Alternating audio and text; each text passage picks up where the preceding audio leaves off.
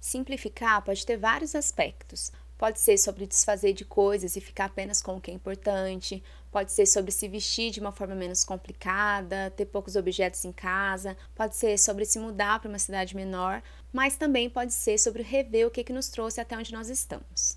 Eu sou a Bruna e esse é o podcast Vida Simples e Outras Coisas. Seja bem-vindo, bem-vinda, bem-vinde. Fica aí para ouvir a reflexão da semana.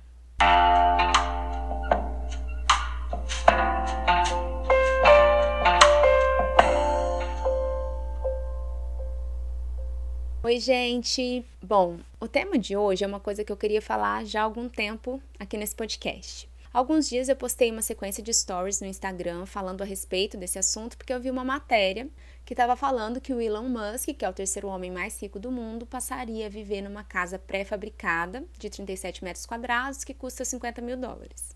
A matéria falou que ele postou no Twitter no ano passado que ele venderia quase todos os seus ativos imobiliários para ter uma vida mais simples, né, com estilo minimalista e sem espaço para luxos. Então vamos começar a refletir sobre isso. O cara é bilionário, né, o que é o supra-sumo do capitalismo. E para um bilionário existir, muita gente precisa ser explorada, muitos recursos naturais precisam ser explorados.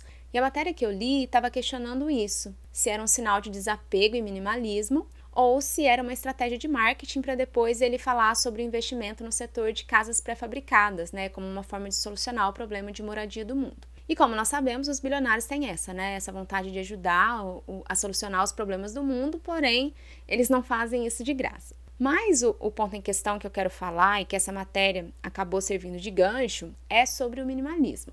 O minimalismo é um movimento que surgiu através de movimentos artísticos e culturais nos anos 60 e dentro do movimento artístico, o minimalismo prioriza o uso mínimo de recursos e elementos, poucas cores, formas geométricas simples e simétricas, e acabou também influenciando o design e arquitetura. Depois o minimalismo veio para a moda e trouxe uma forma de se vestir mais simples, com o uso de cores mais neutras, com poucos elementos, e acabou virando também um estilo de vida, um estilo de vida que propõe viver com menos coisas, repensar o consumo, ter uma determinada quantidade de objetos em casa, uma determinada quantidade de peças de roupa, tem conceitos de armário cápsula também, e enfim, desfazer das coisas que não são importantes e ficar com aquilo que é essencial.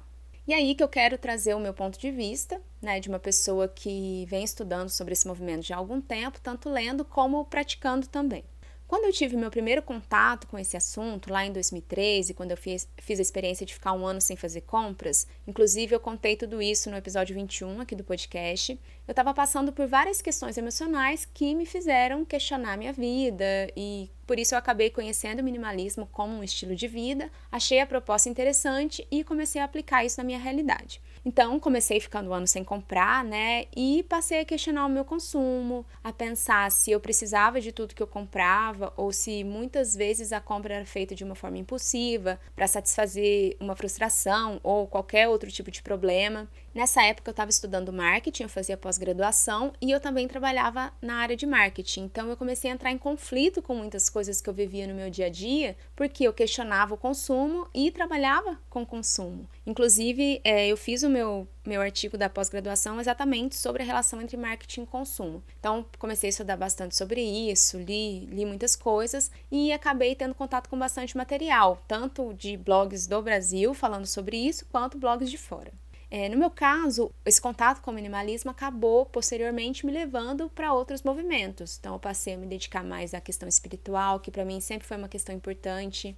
Eu acabei me tornando vegetariana, passei a ter mais contato com a natureza, porque eu comprei, comprei minha bicicleta, passei a questionar né, a minha forma de consumir, a tentar consumir de uma forma mais responsável e assim eu fui caminhando. Uma coisa em relação ao minimalismo que sempre me incomodava e passou a me incomodar mais depois que eu comecei a enxergar a coisa de uma maneira mais ampla é que ele não se aprofundava em questões importantes, como questionar o capitalismo, por exemplo. A sensação é que o nosso consumo excessivo ele é muito mais uma culpa do indivíduo e não do sistema no qual nós estamos inseridos, que é baseado em consumo como validação pessoal e também como uma forma de pertencimento. E aí entra a questão também do marketing gerando desejo e das redes sociais hoje em dia como um espaço de impulsionar ainda mais os nossos desejos de consumo e, enfim, para a gente querer ter determinadas coisas para mostrar que nós somos parte de algo. E foi estudando cada vez mais, pesquisando, que eu tive contato com outro conceito de viver uma vida mais simples e que passou a fazer mais sentido para mim, que é a ideia de simplicidade voluntária. Tem um livro com esse nome, que é fruto de uma pesquisa sobre tendência de comportamento na década de 70, que é muito interessante. Eu recomendo muito que vocês leiam, caso vocês tenham interesse em saber mais sobre isso, e que traz alguns pilares que eu tenho como referência na minha forma de viver. O primeiro dos pilares é a simplificação material. Então, consumindo menos, a gente vai precisar fazer menos sacrifício, né, para poder adquirir determinados bens e, e também para poder manter essas coisas nas nossas vidas. Então, meio que tem a ver com a questão do minimalismo, de reduzir tanto as coisas que a gente tem quanto as coisas que a gente compra também. O segundo pilar é a questão da escala humana. Então, quando nós priorizamos ambientes e instituições menores, nós conseguimos estimular o contato interpessoal e o senso de coletividade. A gente vai ficando mais próximo das pessoas, a gente consegue criar um vínculo com elas. Por exemplo, eu consigo saber quem produz o que eu compro, eu consigo saber para onde esse dinheiro está indo, né? Então, é uma coisa bem interessante. O terceiro pilar é a autodeterminação que é o desenvolvimento da nossa autossuficiência. Eu sei que é impossível ser completamente autossuficiente e eu acho que nem, nem é interessante ser completamente autossuficiente, porque não é só sobre a questão material, né? Mas também tem os vínculos que a gente estabelece com outras pessoas. Então, ter o contato com o outro é importante para nós, principalmente pela questão emocional. Nesse caso, a autodeterminação é sobre a gente conseguir ser um pouco mais independente de grandes instituições. Produzir o nosso alimento, por exemplo, né? ter uma, uma hortinha em casa, mesmo que em pequena escala, é, é uma forma de ir desenvolvendo essa autossuficiência. A gente vai aprendendo com isso, né? Quando a gente planta o nosso alimento, por exemplo, sobre o ritmo da natureza, sobre o tempo que aquilo demora para se transformar de uma semente até um vegetal pronto para o consumo. E isso faz com que a gente perceba o tempo de uma forma diferente. A gente também pode fazer é, os nossos cosméticos, sabão, desinfetante. Quem fala muito disso é a Cristal, do blog Uma Vida Sem Lixo, então vale muito a pena acompanhar o trabalho dela. O quarto pilar da simplicidade voluntária é sobre a preocupação ambiental. Quando nós percebemos a conexão e a interdependência entre os seres humanos e o meio ambiente, a gente vai compreendendo que destruir o meio ambiente implica também na nossa destruição. E por isso é tão importante aí que a gente dedique à causa ambiental. Nós, infelizmente, estamos vivendo aí sob um governo que está absolutamente contra a preservação do meio ambiente, o que é absurdo. Nós temos visto o desmatamento crescendo exponencialmente, questões ambientais serem tratadas com descaso, com desprezo. Infelizmente, nós temos sentido também na pele as mudanças climáticas. A gente teve neve no Brasil semana passada e calor de 50 graus no Canadá. Tudo isso é impacto desse nosso estilo de vida. E é importante falar que se não houver um compromisso social do governo, das grandes corporações em relação à preservação ambiental, as coisas não vão mudar. Fazer a nossa parte é importante? Claro, mas em relação à água, por exemplo, os grandes responsáveis pelo consumo de água são as indústrias e a pecuária. Então não adianta falarem pra gente que é para tomar banho rápido, para deixar de escovar os dentes com a torneira ligada, porque isso não afeta significativamente os recursos hídricos. Então, se a gente não pensar de uma forma ampla, a gente não vai resolver o problema de fato. E o último pilar é sobre o crescimento pessoal, que seria uma consequência da, das mudanças dos outros quatro pilares.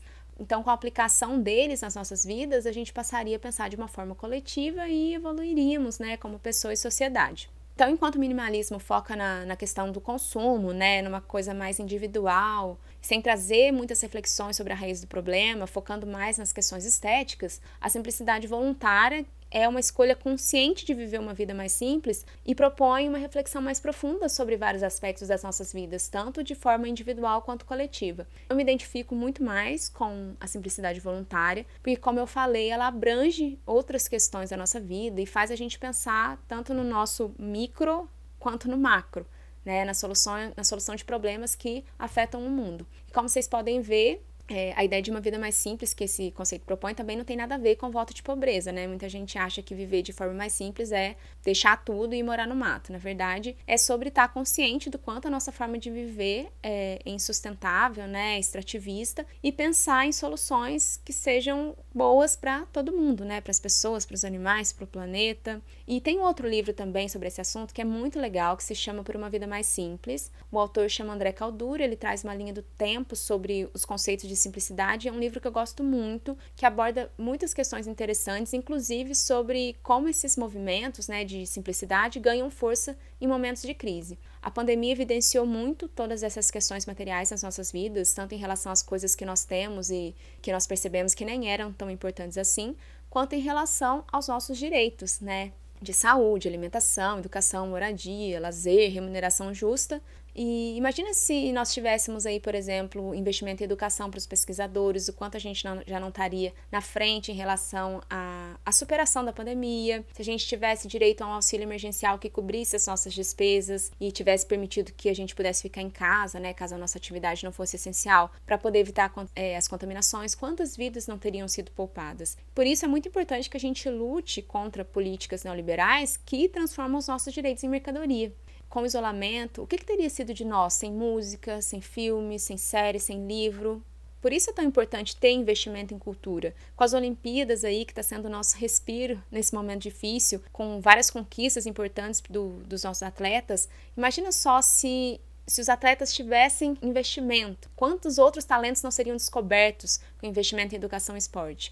A gente está num sistema em que o dinheiro é a moeda de troca, então não estou demonizando o dinheiro. Eu já fiz isso muito tempo, mas eu fui entendendo que não é tudo o 8 ou 80, né? A vida tem nuances. Então nós precisamos de dinheiro para viver, claro, né? Mas a gente precisa de qualidade de vida para usufruir das coisas que o dinheiro proporciona. Viver para o trabalho não pode ser a nossa meta. Viver é, é, mais do que só existir e pagar boleto. A gente precisa de lazer, a gente precisa de uma remuneração justa que permita que a gente tenha acesso às coisas, a gente precisa ter os nossos direitos assistidos, educação, moradia, cultura, solidariedade e principalmente a solidariedade para ver além da nossa bolha, né? Para pensar que existem realidades muito diferentes das nossas e que a nossa forma de viver, ela não é um parâmetro para todo mundo.